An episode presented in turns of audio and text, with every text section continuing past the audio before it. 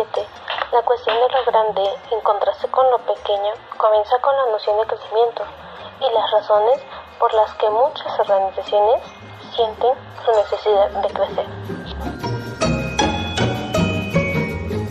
Las organizaciones se sienten obligadas a crecer, pero ¿cuánto y hasta dónde? Bueno, en el podcast anterior hablamos sobre aspectos que nos permitirían entender a la organización y esta tarde continuamos ampliando nuestros conocimientos sobre el tema para que de cierta manera encontremos una relación entre el diseño organizacional, el ambiente, el tamaño y su giro. Somos los empresarios y te agradecemos que nos acompañes en este episodio más de las organizaciones. Comencemos. ¿Qué onda amigos? Bueno, en este episodio abordaremos tres conceptos importantes, que son el ambiente, el tamaño y el giro de la empresa, el cual su servidora Excel Valencia les explicará cómo todo está relacionado con el diseño organizacional. Pero para poder entender esto necesitamos hablar primeramente de forma individual. Creo que al estar en nuestro podcast la mayoría tiene un concepto un tanto vago de lo que es una empresa, pero no está de más volver a mencionarlo es un tipo de grupo social, de comunidad, etcétera, que a través del capital, el trabajo, se produce o se hace que distribuyan bienes y servicios, pudiendo ser como fines lucrativos o no, teniendo como principal objetivo satisfacer las necesidades de la comunidad. Y bueno, con todo esto de los avances tecnológicos y económicos se han formado una gran diversidad de empresas y por obvias razones en nuestro país pues se ha creado una clasificaciones de estas que les permite entre los estándares y exigencias de todo el mundo empresarial.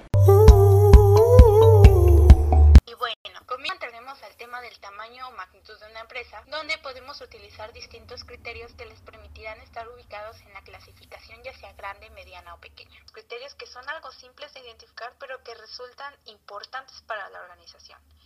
Ojo, en este caso, el primer criterio es el financiero, donde sabemos que clasificamos a una empresa según el monto de su capital y este es un criterio muy claro de clasificación, ya que la tiendita de la esquina no tiene el mismo capital que una empresa internacional, ¿no creen? Bueno, ya que son cientos de accionistas.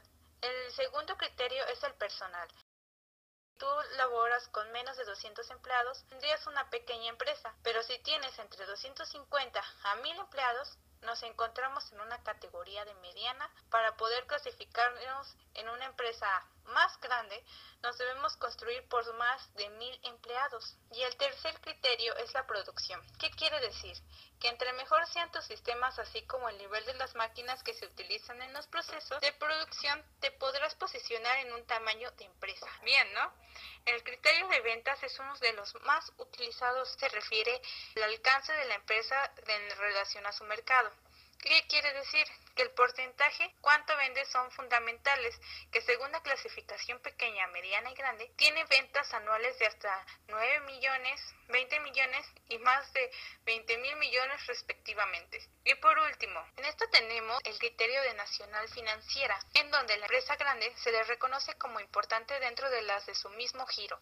A la empresa chica, por lo regular, es menor su importancia y la mediana tiene una interposición entre lo grande y lo pequeño. Bueno, y ahora que ya lo definimos, se preguntarán qué tiene que ver con el diseño organizacional. Y les diré que tiene que ver mucho, ya que va a depender del tamaño de la organización, el nivel que tenga de formalización y sus estructuras internas. Pues de pequeñas a grandes se vuelven más complejas. Y es que, dependiendo de su tamaño, existe un grado de especialización y de profesionalización. Hola, hola, hola, soy su fiel amiga Alicia Amaro y continuaremos con esta charla.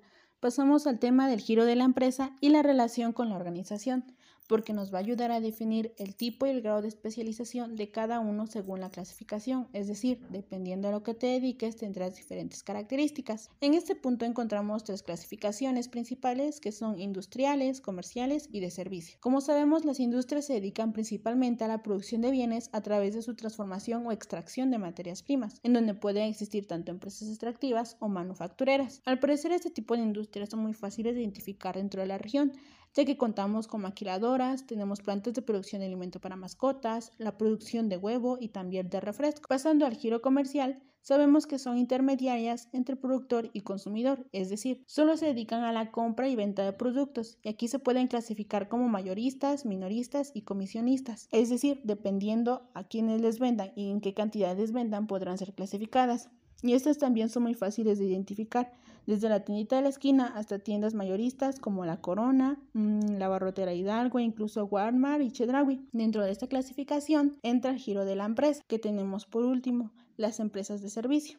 Estas simplemente brindan un servicio a la comunidad y pueden ser con o sin fines lucrativos. Y bueno, como se decía al principio, el giro de la empresa y el diseño organizacional van a estar muy relacionados, ya que sea lo que sea que te dediques, deberás tener cierto grado de especialización. Y en este punto es en donde entra el diseño organizacional, para poder estructurar ordenadamente y adecuadamente las unidades de tu empresa, estructurando las tareas, las responsabilidades, incluso la autoridad y de esta manera poder cumplir con su función. Hola a todos. Primeramente me presento. Mi nombre es Abraham. En este caso, eh, antes de finalizar el episodio, yo voy a mencionar algunos aspectos del ambiente, ¿no? Ya que este es un concepto en la que todavía lo podemos relacionar eh, con el diseño organizacional. Ahora, durante todo este mm, periodo, nosotros hemos aprendido que cada organización de alguna u otra manera pues está integrada con los componentes de su entorno, puesto que son sistemas abiertos. Cuando nosotros decimos sistemas abiertos, nos referimos a que se permite la entrada y salida de ciertos aspectos, ¿no? Que por supuesto esto va a afectar de alguna u otra manera eh, el, digamos, eh, nuestra organización. Pero primeramente vamos a definir el ambiente, aunque todos ya sabemos lo que es, pero no está de más entrar en contexto, ¿no? Y es que el ambiente, digamos, es la que afecta o la que repercute el funcionamiento de la organización. En este, e, en este caso sabemos que cada organización tiene distintos o tiene cada tiene su propio ambiente, ¿no? Eh, por ejemplo, el ambiente general, pues es, la que se enfoca en el largo alcance, es decir, en consecuencias eh, de largo plazo. En este caso podemos decir, por ejemplo, los componentes económicos, componentes sociales, tecnológicos, todo eso. Ahora, el ambiente operativo. Eh, es decir, aquí podemos incluir eh, los clientes, podemos incluir los competidores, los proveedores, etcétera, ¿no? Todos ellos. Y por último, que es el ambiente interno, que es algo que todas las organizaciones tienen. No hay ninguna organización que no tenga ambiente interno. En este caso, el ambiente interno sabemos que es todo lo que ocurre dentro de nuestra, de nuestra empresa, ¿no? Podemos incluir, por ejemplo, a los trabajadores, eh, a la cultura organizacional, al clima, al clima organizacional, todo ello, ¿no? Todo lo que acabamos de decir en este momento, de alguna u otra manera, pues está estrechamente relacionado con el diseño organizacional.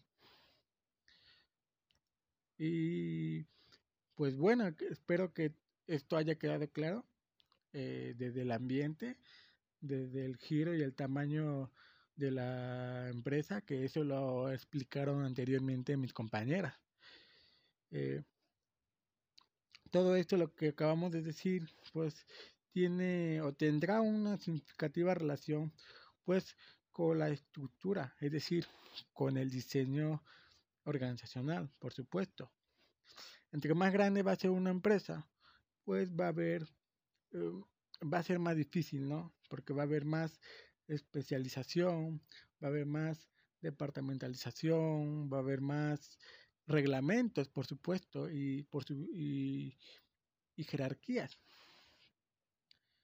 Eh, eso sería todo de mi parte. Espero que haya quedado claro y nos vemos pronto. Adiós.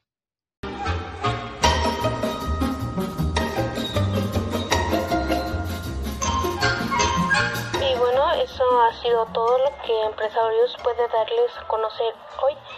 Muchas gracias por escucharnos y esperamos vernos y oírnos pronto. Un saludo de parte de Jenny, Alicia, Raquel, Ixel y Abraham. Éxito y hasta la próxima.